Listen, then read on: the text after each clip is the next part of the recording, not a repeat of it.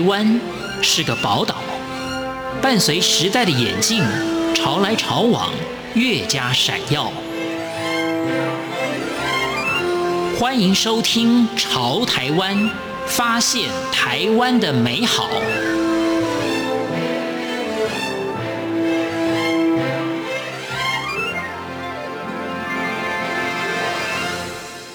各位亲爱的听众朋友，您好，我是李正淳。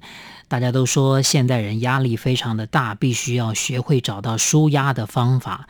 有人会去旅行，有人会阅读，有人希望找到一些诉苦的对象，但是也有人比较简单。之前我们在节目当中曾经介绍过，台湾有专门卖像仙人掌那样的有肉植物的商店，非常有疗愈效果。很多上班族喜欢放一两盆那样的有肉植物在桌上，每天看着它不断成长，好像也自己获得成长的那种动力。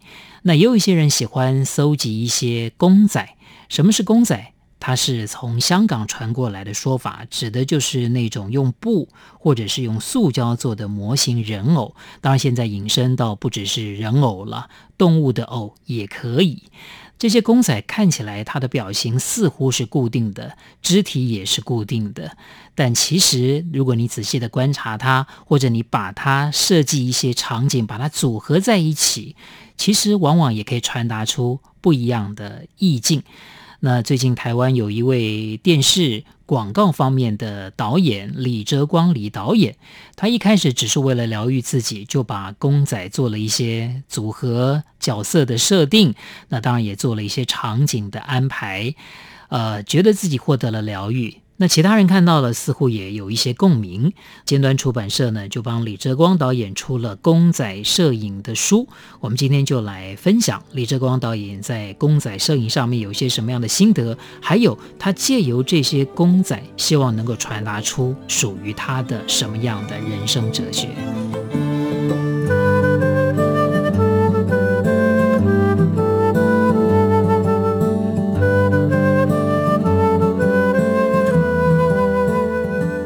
光先生，你好。呃，各位听众朋友，大家好，我是李泽光。呃，因为这个作品呢是叫做《公仔摄影世界》，这个是很有意思的事情。像你在构思这个每一每一幅每一幅的这个这个照片的时候，你是先有文字，还是先有这个影像，之后再配上文字？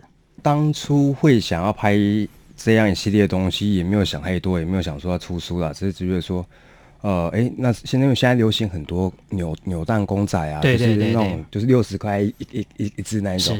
因为那时候想说，哎，它长得蛮可爱的，想说扭扭看看看，哎，怎么样？因为那时候真的是，因为我们平常在写剧本，哈，忙一些工作，其实很累的，所以有时候看到这种疗愈的公仔，其实还蛮有兴趣的。它其实呃有趣的是，因为。我不用再跟演员沟通了，是，也不用跟工作人员沟通了，也不用说，哎，你爱怎么摆布他怎么摆布他，对，也不用跟他说，哎，我这个情绪怎么样啊？你那个姿势待会怎么样？你就不用讲很多，因为平常讲太多话，其实声音都哑了。其实，对，那后来发现，哎，公仔很好玩，我要你躺着就躺着，要坐着就坐着，啊，甚至要怎么样什么动作，我都不用跟你任何沟通，直接用我的手指轻轻一转就可以了。那我就觉得说，哎，这样是蛮好玩的。那我刚刚讲的说，到底是先有文字，对，还是先有一个一个情境的构思？我就对我来讲，它是两路发想的。只是说我平常会自己写一些哦，可能哦，平常工作啊，或人跟人接触，总是会有一些不愉快或快或者是开心的事情发生。那我就觉得你会把它记录下来，我会把它记录下来。那大部分都是比较负面的东西嘛。那负面的东西基本上 说实在，你抱怨抱怨不完啊。那抱怨啊，只是啊、呃，人跟人之间的距离越走越远。那我就觉得，哎，那为什么我们不要给自己一个正能量？对，如果说换个角度想，因为每个人都有每个人自己的立场，对一件事情或对一个事物，就觉得，哎，经常会有发生这种事情，我平常就会记录，哎，想办法让自己学着成长嘛。怎么让这负能量变正能量？你就换个角度想，其实就就可以把它记录下来了。那我就先把它写完，摆在一边。那公仔也是，我觉得哇。每天工作很忙啊，看到公仔很很疗愈的在那边，有的睡觉的，有的在那边上班不上班坐在那里的，那我就觉得说，诶，来拍一系列的这种比较疗愈的，好像也不错啊、啊，重点是成本低嘛。对，然后 后来就想说自己可以完全掌控了。是因为我后来有放在网络上，那想说这种图谁要看图？除非说对摄影或对公仔有兴趣的人才会关注这样的事情。那这些文字刚好我就挑里面的就是我写的一些东西是跟这张图是比较接近的，就把它放在一起。那里面呢是讲一些可能一些哦人生的一些体悟啊，也不是什么故事啊，就人生的体悟要摆进去。因为我觉得里面的图我是不太想去把它讲死，说哦他现在发生什么事情哦，在干嘛干嘛干嘛。虽然说每个角色都有他自己的故事，或者是每一幅图一定有他的一个。发想的动机跟它的缘由，那我只希望说我是开放式的一个思维跟一个故事，让大家看的时候觉得，诶，你可能今天心情不好，可能是因为跟老板吵架，然后看了这本书，会觉得，诶，里面的话还有里面图让我觉得好疗愈哦。那如果今天你是呃跟男女朋友啊、分手或者是吵架，看这本书又有另外一层面的一个思维，所以我就觉得说，呃，一个作品或一张图，呃，它会给人不同的。思考面向，那是我比较想做的事情。是，问题是你在出这本书的时候，你有没有想到，就是说你是有脉络的，就是每一幅每一幅有一个顺序下来呢，还是说也是蛮随性的？呃，它其实不是一本故事书，我是觉得。呃，创作对我来讲是这个很单纯，是哦，就是你现在想到你这个氛围怎么样，它是一个很直觉性的，不会说哦，我要怎么去编排这个故事，怎么去个结构，每张图就有它自己的故事跟要传达的意念，所以我是觉得说顺序是啊、呃，可能后来我们在做美编的时候有来做一个调动，但基本上它是可以独立存在的一个一张图跟一个情境跟一个故事，所以并没有刻意的安排什么啊、呃，没有没有刻意的安排什么。我发现里面有几位主角。就出现的频率蛮高的，呃，是你是，你自己有什么投射吗？是不是都代表你自己？呃，里面可以看到很多的小动物跟人物。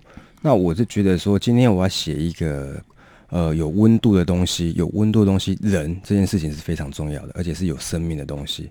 所以人跟动物这件这两个角色，我是觉得是很好的去做搭配的。而且我平常就还蛮喜欢小动物的，对，所以我就觉得说。把他们两个摆在一起，因为一开始只有几只公仔而已，因为一开始没有想这么多啦，所以摆一摆，想说，哎，可以怎么玩，就玩一些花样出来。那我就觉得说，透过这种方式，啊，刚好，哎，它的氛围是比较疗愈的，看起来比较面部表情是比较没有的，所以我就觉得说，哎，那反而给人家的想象想象空间会更大。嗯、对，对，他想说，哎，那就用这几个角色来来来处理。但是后来。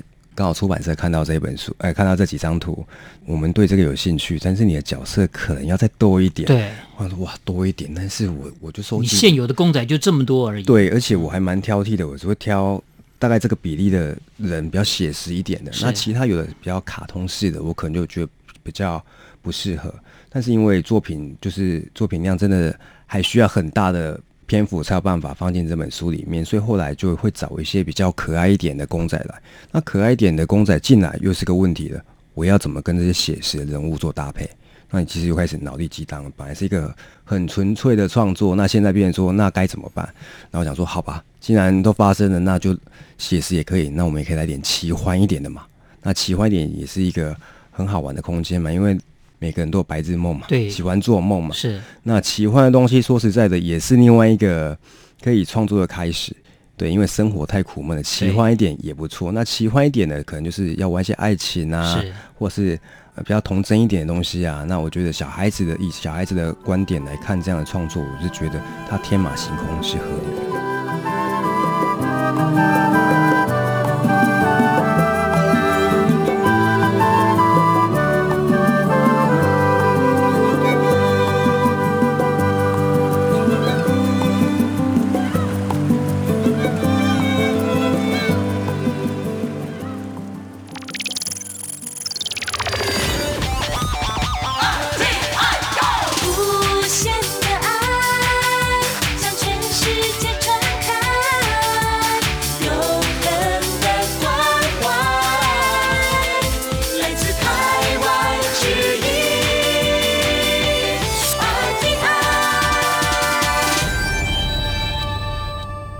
李正光导演呢，导演过这个很多的电视的戏剧啦，还有这个广告。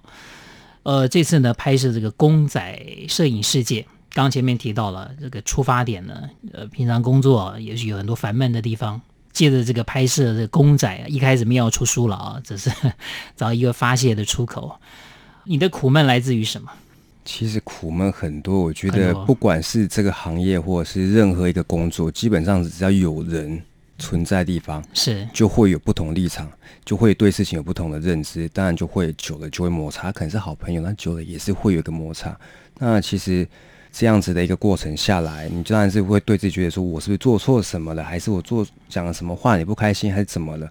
其实这事情没有标准答案，因为你有你的立场，我有我的立场。那你再怎么抱怨，说实在不会解决这个问题。与其做个爱抱怨的人，倒不如想办法看让怎么自己去改变自己。我就改变自己最快，你要去改变别人太难了。对，所以想说用这种方式来创作，第一个是可以舒压，第二是至少当你去面呃面对这个问题的时候，他把一个负能量变成正能量的时候，其实你就是一个成长了。呃，其实你里面写到了很多，因为你每每一幅图啊都有一段文字啊。我最喜欢的，我印象最深的就是有些事情没什么好争的啊，就了解的就了解了啊，那不明白的你解释再多也是徒劳无功。你要背得很熟啊，是是是，厉害厉害。你要别人这改变很难呐、啊，是，你就改变自己嘛。像我像我看到这李正旺导演很年轻啊，你刚刚讲的这个三十多岁，可是你已经有蛮多的这个作品出来了，其实你应该也算是蛮幸运的吧。啊，应该还蛮顺利的吧？你觉得你自己是如此吗？呃，其实我从就呃学生时期就一路上都遇到很多恩师啦。是。那相对的，你可以从他们身上学到很多的事情。第一个学做人嘛，第二个学他的功夫嘛。对，那我觉得这就是一路上吸收到一些养分。然后刚好有出社会之后，这些贵人都说实在的。对我们也是一个很大的一个帮助，就是师傅领进门，出师靠个人嘛，对不对？所以之后就是看你自己怎么去努力，刚好有这样的一个起跑点是对的，那刚好后面的机会就来的时候，你就把握住。基本上，我是觉得我算是蛮幸运的。是你，你里面还有一段话我记得很清楚哦，有些人会在你人生出其不意的出现，对，有的是贵人，对啊，有的是小人。小人的例子要不跟我们分享一下？呃，这个社会本来就是一个比较竞争的，是。那有时候可能会被攻击，或被被一些莫须有，这事情就是你很难去处理，因为有时候这些话不会传到你耳中，可能是过了很久之后才辗转到。对对对，辗转听到。对，那你听到的时候觉得，哎，这件事情，那你会觉得哇，莫名其妙，莫名其妙。嗯、那怎么办？说实在，有时候可能是一个很好的朋友啊，也说不定。这也不是说小人啊，是说对事情的不顺，就是对自己原本期待这个人会怎么做，但是你失望了。那我们也不能去怪说别人怎么样，因为搞不好是我们自己让人家误会什么事情才会这样子。那我觉得，就是当你这样不如意的时候，你在那边苦闷一天，倒不如想办法去回想一下自己到底什么地方是不是太硬了，还是太太刻薄了一点，然后让才会让事情发生。那我就是觉得说，只是一个一体两面，小人跟贵人只是一线之隔，没有什么帮助你的叫贵人。当下你觉得他是害你，就是他是小人，但是小人永远是小人嘛。贵人永远是贵人嘛，这是很难界定的。只是当下那个天时地利人和，他被归类在贵人，然后他被归类在小人，就这么单纯而已。因为小人搞不好以后也会是你的贵人啊，贵人也搞不好以后是你的小人。嗯，对，所以是没有绝对的，只是说当下你遇到这个情呃这样的一个事情的时候，你怎么去呃解读这样的一件事情？而且我觉得，不管是贵人或者是小人，都能够帮助我们成长。对，贵人当然是会被。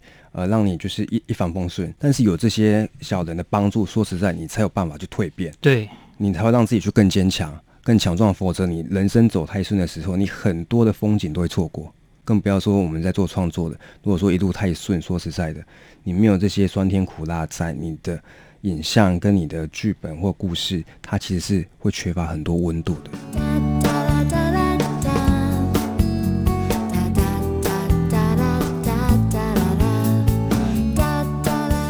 各位亲爱的听众朋友，今天在节目当中访问到了李哲光导演，他可以算是无心插柳，在疗愈自己的同时，发现到了另外一个创作的方向——公仔摄影。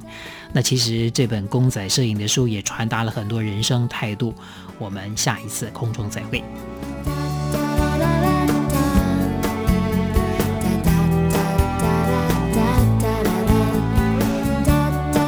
你要喜欢这样的一个工作跟这个兴趣，你才有办法坚持下去。因为这个需要热情的。